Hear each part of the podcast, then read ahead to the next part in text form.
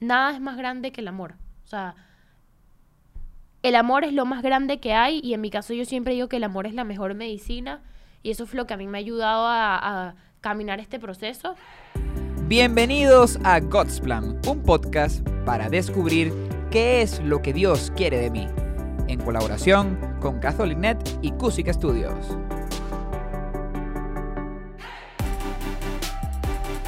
Bienvenidos a God's Plan.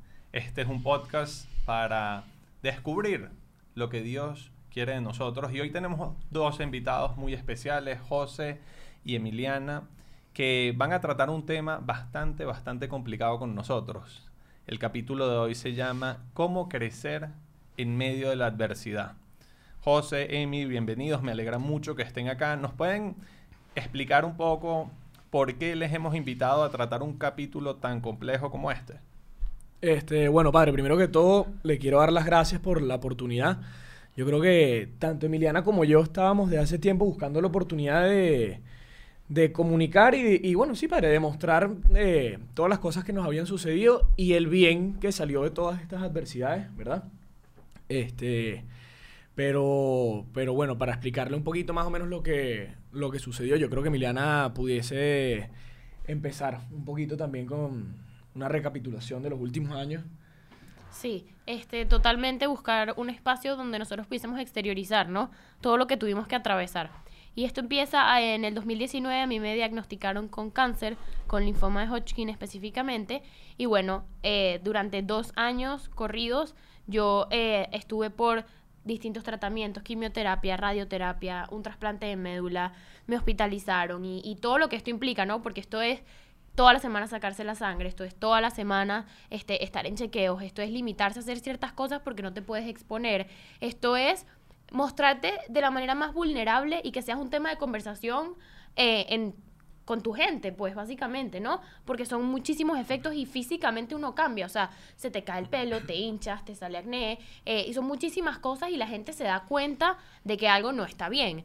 Y, y así obviamente para nosotros un proceso durísimo, obviamente como individuales y como pareja, ¿no? Porque obviamente nadie a los 19 años, está, a los 18, está preparado para que te suelten este balde de agua y no sabes cómo, cómo llevarlo, ¿sabes? Obviamente tienes que día a día darte cuenta de, mira, qué es lo que yo voy a hacer para, dentro de todo, estar bien, dentro de lo malo, poder estar bien. Y creo que eso ha sido un poco lo que hemos aprendido en este camino eh, y de sacar cosas positivas dentro de toda esta cosas negativas que, no, que nos han envuelto estos últimos dos años. Pero bueno, para resumir nuestra adversidad los, los últimos años, padre, yo diría que, que, bueno, que fue el tema ese de cómo siendo adolescentes, porque todo esto empezó cuando los dos teníamos 18 años, ahorita tenemos 21. Este, es cómo siendo un adolescente llevas un problema que jamás piensas que te va a pasar a ti. ¿Verdad? Porque siempre estas cosas uno dice, bueno, esto le pasó al amigo un primo, ¿sabes? Esto le pasó, no, que mi vecina tiene un nieto que vive en, en, España y le pasó esto, pero al final que te pase algo así a ti, tú jamás te lo vas a esperar, ¿verdad? Y tener 18 años y, bueno, yo también, Emiliana, bueno, físicamente pasó muchas cosas que yo no pasé, pero tener 18 años y pasar por estas cosas con tu novia son cosas que tú no te esperas, ¿verdad? Este, como hombre, o sea, es un, yo lo diría como una puñalada al pecho, este, vivir cosas como, bueno, que, a tu novia se le caiga el pelo, eh, ver a tu novia mal y no saber qué puedes hacer, este, tener muchísimas, tener ansiedades, tener incluso esta depresión y muchas cosas que no puedes ni siquiera expresarlo porque tú tienes que ser muchas veces de la vida, tienes que ser el fuerte de la situación, por así decirlo, ¿no? Sí, yo creo que algo que tal vez pudiste haber sentido muchísimo es el, la impotencia eh, ver a tu novia sufrir tanto y, no poder evitarle ese sufrimiento. ¿Y cómo manejaste esa impotencia? Bueno, yo creo que la impotencia puede ser fácil el, peor sentimiento que existe, ¿verdad? Porque al final no tienes control absoluto, ¿ok? No, no, no pueden, o sea, no, no hay nada que tú puedas hacer, ¿verdad? Y no te voy a mentir, o sea, tú tienes la impotencia y tú puedes actuar de dos formas completamente diferentes y yo hice las dos cosas, ¿verdad? Al principio agarré la impotencia y creo que también fue un detonante de todo este problema que fue en la pandemia, que cuando Emiliana se estaba tratando allá, cinco días antes de que mi vuelo saliera, que yo iba a estar con Emiliana, Emiliana se trató en Miami, gracias a Dios, yo iba a estar tres meses con ella ya, viviendo en Miami, apoyándola en su tratamiento. Cinco meses antes de esto cae la pandemia y Emiliana y yo estuvimos sin vernos 11 meses el año pasado, ¿verdad? Este, y no, no, te voy a, no te voy a mentir, padre, yo tomé muchas malas decisiones eh, que, ojo, para mí, de repente, en el momento fue lo mejor que yo pude haber hecho, ¿sabes? Uno siempre en ese momento no sabe lo que está pasando, en verdad. Pero, ojo, y yo soy una persona Bro, yo adoro ir a una fiesta, yo adoro tomarme unos whiskycitos, yo adoro ir para la playa, o sea, yo creo que soy la persona más extrovertida y social que conozco, ¿verdad? Este, pero, pero cuando rellenas la impotencia con este abuso, ¿verdad? Con echarte para los demás, con, con abusar del tema social, o sea, vivir en la calle buscando respuestas de la vida que no vas a encontrar ahí. Este, y cuando tratas de llenar esta impotencia con todas esas malas decisiones, mala comida, mala vida, o sea, al final lo que estás haciendo, como yo digo, unos tragos no te van a quitar el mal rato. Lo que te van a hacer al día siguiente es estar igual de triste, pero con un dolor de cabeza. ¿Verdad? Y lo hice. O sea, yo tuve mis meses que tuve mis malas decisiones, pero me llevaron a un punto en el cual este, yo simplemente no, no podía más. Y yo dije, si yo sigo en este estilo de vida, si yo sigo haciendo lo que estoy haciendo, yo voy a terminar, no voy a lograr mis metas. Pues, o sea, yo me estoy dejando llevar por la situación. Entonces, bueno, como usted sabe, estuve con, usted en Mérida, me fui un retiro, empezó un retiro de tres semanas, me fui con el padre y terminé estando tres meses allá dando clases de inglés y fueron los mejores tres meses de mi vida, pues, o sea, ahí sané lo que tenía que sanar e hice lo que tuve que hacer y llegué a la conclusión que en los momentos de, impotencia e incertidumbre, primero, nada más puedes hacer tres cosas. Este, primero, vivir el día a día, ¿verdad? Después, disfrutar, porque sí, o sea, sea un luto, sea una enfermedad, sea cualquier cosa, bro, tienes que disfrutar el día a día, si no la vida se te va a ir, se te va a resbalar, no tiene ningún tipo de sentido que te eches en tu cama y no, mi vida terminó aquí hasta el día de hoy. O sea, tienes que disfrutar igualmente, con, con limitaciones, lo diría yo. Y, y tercero, saber que no todo lo controlamos, padre, porque ¿qué controlo yo? O sea, yo controlo pararme hoy, yo controlo trabajar, yo controlo que me vaya bien en la universidad, yo controlo hacer ejercicio, yo controlo hacerlo bien, yo controlo ser buena persona, pero hay cosas que se te van de las manos y tienes que vivir con eso, ¿verdad? O sea, la enfermedad de mí fue algo que yo simplemente no controlaba yo. Tienes que confiarlo en Dios, porque al final uno, o sea, al final, al lado de todas esas cosas inmensas, tú eres, tú eres un idiota, pues, o sea, no sé si me, explico. Pero, pero sí, el truco es, en momentos de incertidumbre y de ansiedad, actuar bien antes de que te consuma lo malo. Sí, eso que dices de la incertidumbre, yo creo que, Amy, tú, tú lo pudiste vivir de una manera muy, muy fuerte, porque lo poco que yo he visto de, de, este tipo de tratamientos es que hay momentos que sientes que ya vas a estar bien y después como que regresa y después como que esa incertidumbre de no saber cuánto va a durar, de no saber ni siquiera si, si realmente vas a vivir o no. Eh, ¿Cómo manejaste ese tema de la incertidumbre? Sí, creo que esa es la parte más difícil, ¿no? Y sobre todo porque un año de mi tratamiento fue en pandemia, entonces era, si todo el mundo estaba sufriendo una incertidumbre sin saber qué iba a pasar, yo tenía el problema pandemia y además un problema médico personal. Entonces, durante este, este proceso yo tenía es de altos y bajos, ¿no? Yo a mí me indicaron recaída tres veces. Entonces es tú aquí tú terminas un proceso de tratamiento, tienes como un break de medicinas y te hacen un chequeo. Y ese momento de esperar ese chequeo, de saber si de verdad evolucionó o si, mira, malas noticias, creció la enfermedad, hay más eh, enfermedad, etcétera, etcétera, etcétera. Entonces, es no saber cuándo se va a terminar no saber hasta qué punto vas a llegar y no saber si lo vas a terminar de soportar. Gracias a Dios yo en verdad nunca tuve miedo a que no encontráramos como una solución porque gracias a Dios dentro de esta mala enfermedad es como la menos mala porque siempre había un tratamiento que seguir.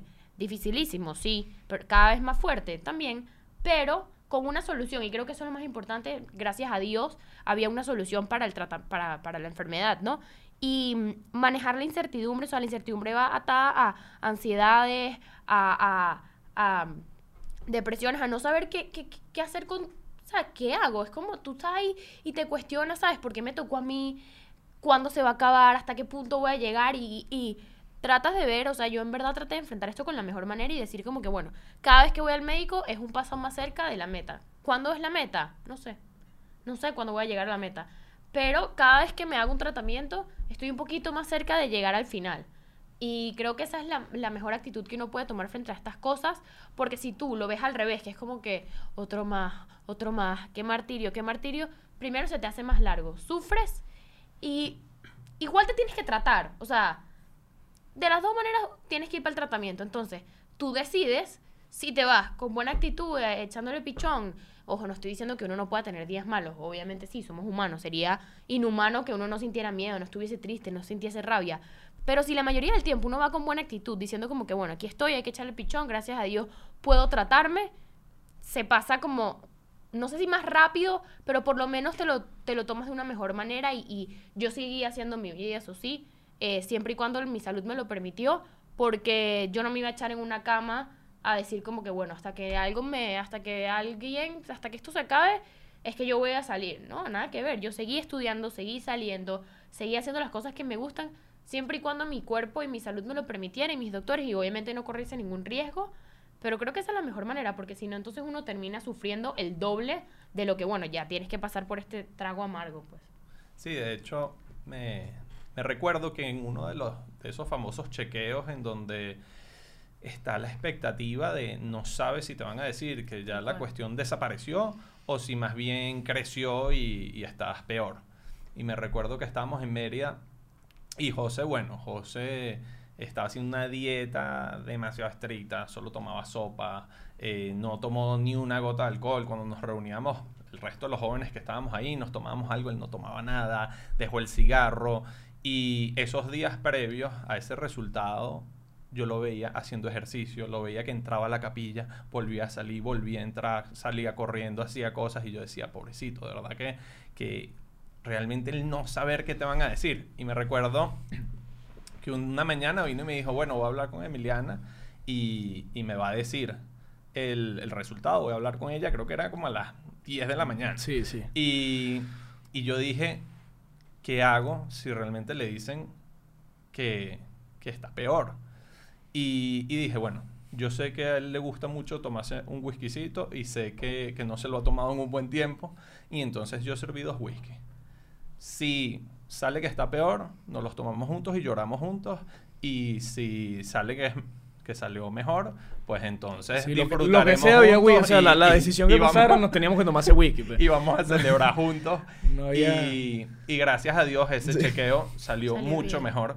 Sí, y bueno, eh, yo creo que ha sido de los momentos, de, de, los no, tragos que José más ha disfrutado. El mejor vida. whisky de mi vida y, y, era un whisky ahí espirituoso que conseguimos en Mérida, en una montaña, ¿sabes? Sí, a las 10 de la mañana. sí, no, genial ese whisky. Pero... Excepcional. Y una pregunta, ya a nivel de pareja, ¿cómo esto ha influido en ustedes en su noviazgo? Este... Bueno, yo creo que completamente eh, positivo, o sea, a, a, a, largo plazo, ¿verdad? O sea, obviamente había momentos que, que, yo me quería desaparecer del mapa, ¿no? Pero, pero a largo plazo pasaron muchas cosas. Primero te voy a hablar de las cosas que pasaron externas y después lo que pasó como pareja. Yo creo que como externo pasaron cosas que simplemente volvieron todo muchísimo mejor. Primero, mi relación con la familia Emiliana es algo ejemplar, excepcional. Su hermana es mi ahijada, este, su mamá es mi amiga. De hecho, ahorita estuve en Miami. Emiliana se tuvo que regresar antes y viví mes y medio con ella y con mi cuñadita. Este, o sea, es una, es una, es una familia, es parte de mi familia. Pues yo, sea, yo siento que ya mi familia creció prácticamente, ¿no? De hecho, en el cumpleaños de, de la hermana Emiliana fuimos a... Ellos iban a Disney y su papá me invitó. Este, o sea, es, la pasamos increíble. Mi relación con su papá es como un papá más. O sea, y sé que, la, que Emiliana también es así con mi familia. Totalmente. Este, entonces yo creo que, bueno, y también hay que acotar que el papá de Emiliana es un tipo grande y, y que, y, o sea, un tipo que a primera vista tú dices este es mi, este es mi suegro, ¿ah? ¿sabes? Entonces, yo creo que también la relación que yo hice con él, este, es una relación ejemplar, pues, ¿verdad? Este, mi amigo, pues. Y, y, yo creo que eso se aceleró, no te estoy diciendo que no iba a suceder, a suceder, pero se aceleró y se amplificó por la situación de Emiliana, ¿no? Este, y cantidad de oportunidades que no salieron con todo esto. Por ejemplo, la mamá de Emiliana ahorita está viviendo en Estados Unidos porque con el tratamiento se quedó le salió su visa, está trabajando, le está yendo extremadamente bien. Y yo creo que todas estas son cosas que no hubiesen sucedido, o sea, no todo esto estuviera saliendo tan maravilloso si no hubiese pasado esto. Como usted dice, o sea, no hay, no hay mal que no venga un bien, ¿verdad? Y como tema de relación con Emiliana, Yo creo que simplemente lo que hicimos fue pulir muchas cosas, porque cuando están pasando cosas tan malas en la vida, eh, te enfocas en lo esencial. Entonces, por ejemplo, yo no te voy a decir que Emiliana y yo no hemos peleado, pero jamás hemos tenido una pelea que yo digo, no, no le hablo a Emiliana en 10 días. No nos gritamos. O sea, jamás. O sea, yo creo que jamás nos ha pasado. O sea, yo creo que de repente le digo, mira, a mí no me gustó esto. Y Emiliana es muy sentimental y, se pone a llorar. Ah, pero eso es lo máximo que nos ha pasado. ¿Entiendes? Y, y, ya. Este, pero yo creo que cuando pasas por cosas así, nada más te fijas en lo esencial, lo pules. Aquí entramos con un tema que hablamos Emiliana mucho y yo, que toda relación carga una cruz, ¿verdad?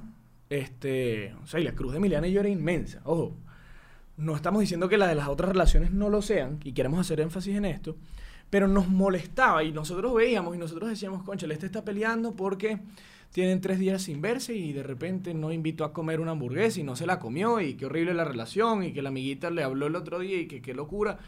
Nosotros no pasamos por eso, no lo vivimos, porque sabemos que es estúpido. No sé si me explico. No es estúpido, pero no hay que darle la importancia que la gente normalmente le da. Cuando pasas por estas cosas te das cuenta de verdad lo que importa y lo que no. Y yo creo que Emiliano y yo, o sea, adelantamos 10 años de madurez en nuestra relación en ese aspecto. Y hay cosas que simplemente, o sea, nuestra relación fluye, pues. Y no solamente eso, sino que tú sabes ya decidir y darte cuenta en dónde te quieres enfocar si tú te vas a enfocar en, un, en ruidos de la relación o te vas a enfocar en lo esencial, que obviamente lo esencial es el amor que hay entre José y yo. Es lo más bonito, es lo más puro. Entonces, cuando tú partes de eso y te enfocas en eso, todo va saliendo, es como un dominó, va a salir, es efecto dominó, todo va saliendo perfecto. Entonces, no quiere decir que los problemas de los demás no sean importantes, porque claro que son. Nadie tiene que tener la misma gravedad de problema que uno y no, no, nada que ver pero sí te empiezas a enfocar en lo que de verdad vale la pena y le empiezas a dar el peso y la energía que necesitas a lo que realmente importa y a, lo más bonito que hay en una relación, que es poder crecer juntos y con base en el, con base en el amor más grande que, que puede haber, ¿no? De verdad que me encanta lo que están diciendo, porque, bueno, según la, la enseñanza de Jesucristo, lo, lo más importante, lo que venimos a hacer a esta vida, es aprender a amar.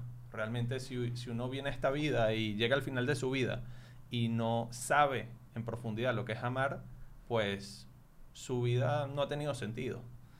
Y ustedes han aprendido muchísimo de lo que es amar con esta situación y han aprendido una faceta del amor que a mí me parece sumamente importante, que es el desprendimiento.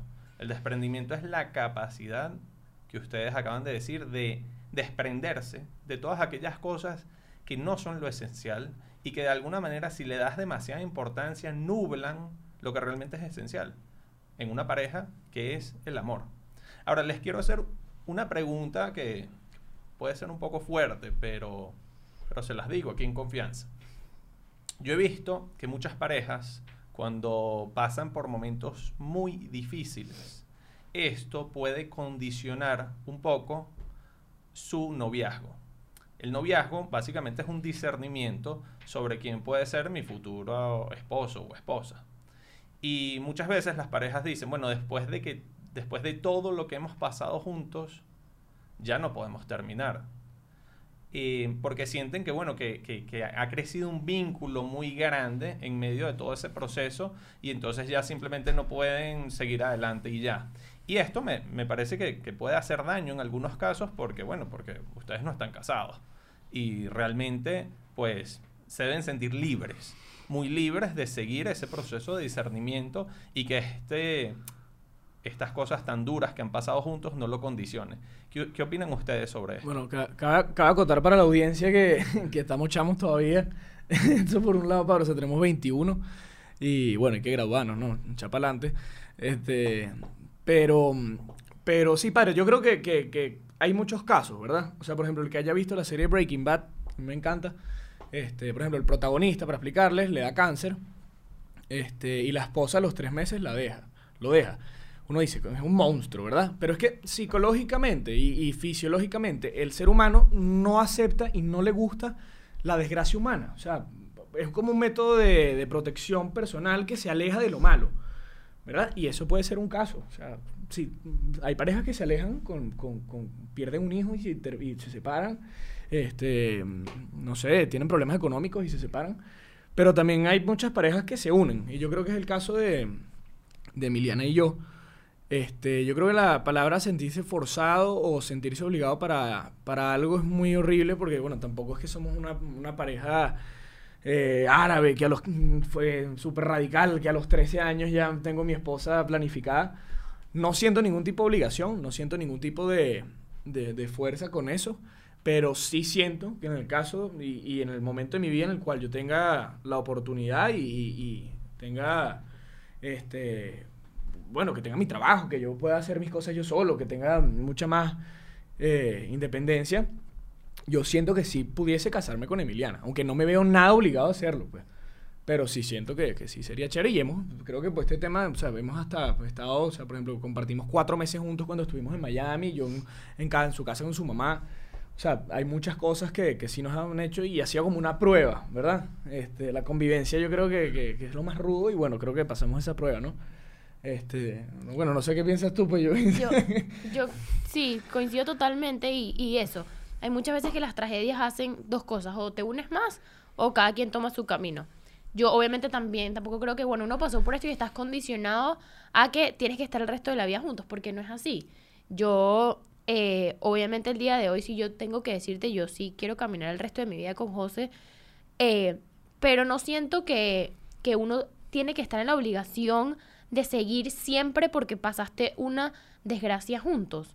Eh, yo más bien soy partidaria de que si algo no está fluyendo bien en su relación como pareja, o sea, eso no es excluyente de que, bueno, te estén pasando cosas feas, pero ¿por qué entonces tú vas a quedarte con una persona que realmente ya no sientes que no es para ti o que dejas de querer o que quisieras probar otras cosas? Cada quien tendrá sus razones. A mí eso no me parece como que, bueno, pasaste por este mal proceso, ahora tienes que esperar a ver si le terminas o, si dejan cada quien agarrar su camino. Eh, o peor, como que no, yo me tengo que quedar aquí con ella el resto de mi vida porque, bueno, yo la apoyé en esto y, o sea, aquí nadie le debe nada a nadie y eso en general con todas las relaciones que uno tenga con tus papás, con tus hermanos, tus amigos, etcétera. Eh, yo creo eso. Pero ahora, en nuestro caso particular, esto que vivimos, que nos ha mostrado tan vulnerables entre nosotros dos y tan vulnerables a la sociedad, nos ha hecho a nosotros fortalecer nuestros lazos y fortalecer tanto nuestra relación que nosotros hoy podemos decir qué es lo que queremos para el futuro. Y solo Dios sabe, obviamente, qué es lo que nos va a tocar. Pero, pero en nuestro caso ha sido algo mucho más positivo que otra cosa y ha sido bellísimo poder transitar esto juntos porque dentro de todo lo malo hemos crecido muchísimo como pareja, nos hemos dado cuenta de la importancia que tiene tener una persona a tu lado que realmente te ama y que te apoya y de, de que nada es más grande que el amor. O sea, el amor es lo más grande que hay y en mi caso yo siempre digo que el amor es la mejor medicina y eso fue lo que a mí me ha ayudado a, a caminar este proceso y, y así es como yo lo veo, ¿no? Sí, así es, así es que debe ser, que ustedes se mantengan libres. Ahora, a mí algo que me causa muchísima curiosidad es que, José, yo sé que tú comenzaste a salir con Emiliana sabiendo que ella ya tenía esta enfermedad. Yo creo que, que a un nivel muy, muy, muy humano, eh, como que hubiese sido muy, muy normal que tú hubieses dicho, bueno, vamos a esperar primero a ver cómo sigue esto, cómo evoluciona, y ya después veo si me lanzo o no. Eh, porque bueno, pues sabías que esto te podía traer Sí, bastantes sí. complicaciones. Re- realmente, porque aún sabiendo que ella ya estaba pasando por algo así, ¿por qué te lanzaste? Bueno, ahorita pensa- pensando en retrospectiva y muchas veces antes de acostarme a dormir, yo digo, "Eh, bro, tú estás, es una decisión de locos lo que tú hiciste, pues, ¿verdad? Pero, pero bueno, Emiliana también era, eh, bueno, es mi mejor amiga que yo tengo como 15 años y, y bueno, me venía también gustando, ¿verdad? Y yo, bueno, también creo que vengo de una familia muy cariñosa, muy amorosa, que cuando alguien está, alguien está enfermo, alguien está pasando por un momento mal, o sea, toda la familia se paraliza y se, se enfoca en que esta persona esté bien, o sea, somos muy unidos, gracias a Dios, en ese sentido. Pero no sé, o sea, la verdad es que no pensé, no pensé con la cabeza, no pensé con el coco, la verdad, yo creo que fue, fue un impulso del, de- de- del corazón, ¿no? Yo, yo lo que dije fue, si yo no, si yo no demuestro que yo estoy aquí ahorita, o sea, yo soy un idiota, pues, o sea, no, no, no, no, no es verdad que yo quiero a esta persona, no es verdad que yo estoy enamorado de esta mujer. Y fue así, o sea, creo que fue más corazón que cualquier cosa, porque el- eh, creo que en tema de razonamiento y lógica no fue, pero, Pero, pero sí, fue así. O sea, si yo no la quiero ahorita, simplemente no la quiero. Fue lo que me pasó por la cabeza, ¿no?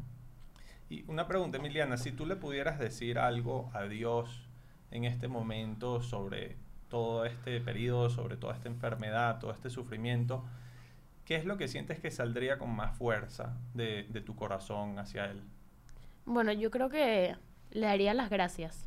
eh, porque este proceso a mí me ha hecho evolucionar muchísimo como persona. Yo he crecido en este proceso, soy mejor persona y siento que haber transitado por esto era algo que a mí me tocaba y por algo Dios me puso esto en mi camino para yo convertirme en la persona que soy hoy y seguir creciendo y tener la capacidad de poder ayudar al otro. Haber pasado por esto a mí me enseñó a amar el amor más puro, me enseñó a, entender la importancia que tiene disfrutar y vivir el día a día y la importancia que tenemos nosotros que muchas veces nos enfocamos en cosas tan superficiales que uno dice, ¿sabes? ¿Para qué? ¿No? Si eso no te, no te va a hacer ser mejor persona. Entonces yo le daría las gracias porque este proceso a mí me ha hecho cambiar muchísimo para bien y ha traído cosas positivas en mi familia y en mis alrededores. Y mm, yo siempre digo que si yo me preguntan si yo volvería a vivir esto, diría que sí, porque siento que esto, a, a pesar de lo malo que ha sido, ha traído cosas maravillosas a mi vida que no me arrepiento de haber vivido porque hoy soy otra persona y soy mejor persona. Entonces creo que Dios sabe lo que hace, el tiempo de Dios es perfecto y por algo a mí me tocó a los 18 años enfrentarme a esta enfermedad. De verdad que, que tienes un gran testimonio de fe y ustedes como pareja tienen un gran testimonio de, de, de amor, de apostar el uno por el otro. Eh, de verdad que muchísimas gracias No, por Alfa, venir. Gracias a No, usted. gracias. a usted. Eh, yo pienso que, que tienen mucho que ofrecer, que enseñar. Ahora, ¿ya superaste por completo la enfermedad? ¿Cuál es el estatus de, de eso? Bueno, eh, hace poco, yo desde febrero de este año no recibo más tratamiento. Eh, he estado nueve meses sin medicina, cada tres meses haciéndome un chequeo. Eh, hasta ahora ellos lo, eso se ve en un scan y hay unos punticos que se asume que es enfermedad, pero son unos punticos muy chiquitos que no han evolucionado. Y eso es muy positivo porque sin recibir ningún tipo de tratamiento, eso no ha crecido. Incluso eh, en este último se redujo un poquitico. Eso es genial. Entonces eso es maravilloso. Obviamente la idea es que no haya absolutamente nada, pero eh, en algún punto pues veremos si hay que hacer algún tratamiento para eliminar ese residuo mínimo. Pero lo importante aquí es que no ha crecido, no ha evolucionado, no hay más, no está más grande. Y bueno, gracias a Dios eso. Yo ahorita me hago chequeos cada tres meses. Me imagino que llegará un punto que me los empezaré a hacer cada seis, después una vez al año, después una vez cada tres años, cada cinco. Y así, este, pero gracias a Dios ahorita estoy súper bien, eh, me siento muy bien eh, y, y vamos saliendo de esto, estoy segura. Gracias a Dios. Qué bien, qué bien que están reaccionando de esta manera. Y bueno, voy a estar rezando mucho por esa intención Amén, y también pido a los que nos estén escuchando que por favor recen por esa intención. De verdad, muchísimas gracias por venir y compartir esto. Que Dios les bendiga. Amén. Hasta luego. Espero que este podcast les ayude a ver cómo podemos crecer en medio de la adversidad. Que Dios les bendiga.